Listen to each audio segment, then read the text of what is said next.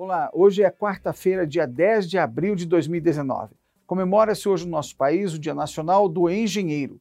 E o primeiro curso no Brasil foi fundado em 1699 por Dona Maria I.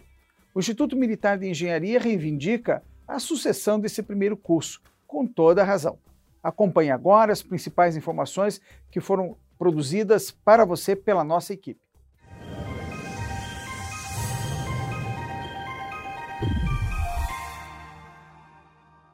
Destaque do Diário Oficial da União de hoje é a instrução normativa do INSS, que estabelece procedimentos para o combate a irregularidades em benefícios previdenciários.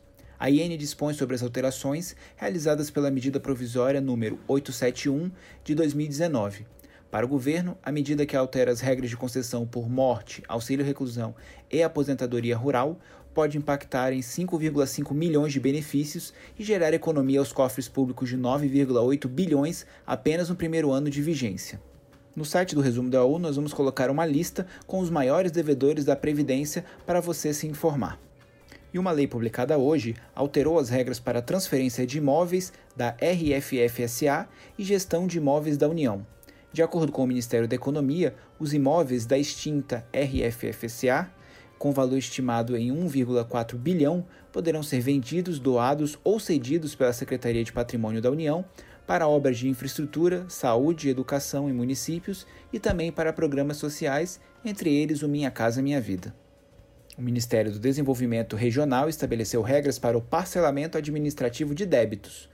O objetivo é estabelecer os procedimentos para o parcelamento junto ao Ministério, oriundos de recursos de transferências voluntárias e obrigatórias. A Defesa Civil reconheceu situação de emergência em quatro municípios do estado do Maranhão. Foram contemplados os seguintes municípios: Santo Amaro do Maranhão, Boa Vista do Gurupi, Timon e Formosa da Serra Negra. Todas as declarações foram em decorrência de chuvas intensas ou inundações na região. O Ministério da Economia liberou um crédito suplementar de mais de 1 bilhão e 400 milhões em favor de diversos órgãos do Poder Executivo, de encargos financeiros da União e de transferências a estados, DF e municípios. No Diário Oficial do Distrito Federal, o BRT terá carros exclusivos para mulheres. É o que determina a Lei nº 6.282, publicada hoje. O DF Trans deve destinar carros das linhas expressas do sistema BRT Sul exclusivamente para transporte de mulheres nos horários de pico matutino e vespertino. Ainda sobre as mulheres, uma lei sancionada hoje obriga a divulgação do serviço Disque 180 de combate à violência contra a mulher. Diversos estabelecimentos comerciais serão obrigados a afixar cartazes sobre esse serviço.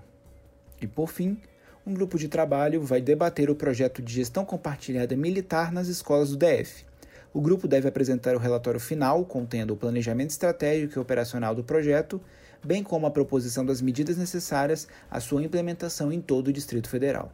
Não deixe de acessar o site do Resumo da U. Lá você confere textos, artigos exclusivos e os resumos dos dias anteriores. Digite www.resumodau.com.br.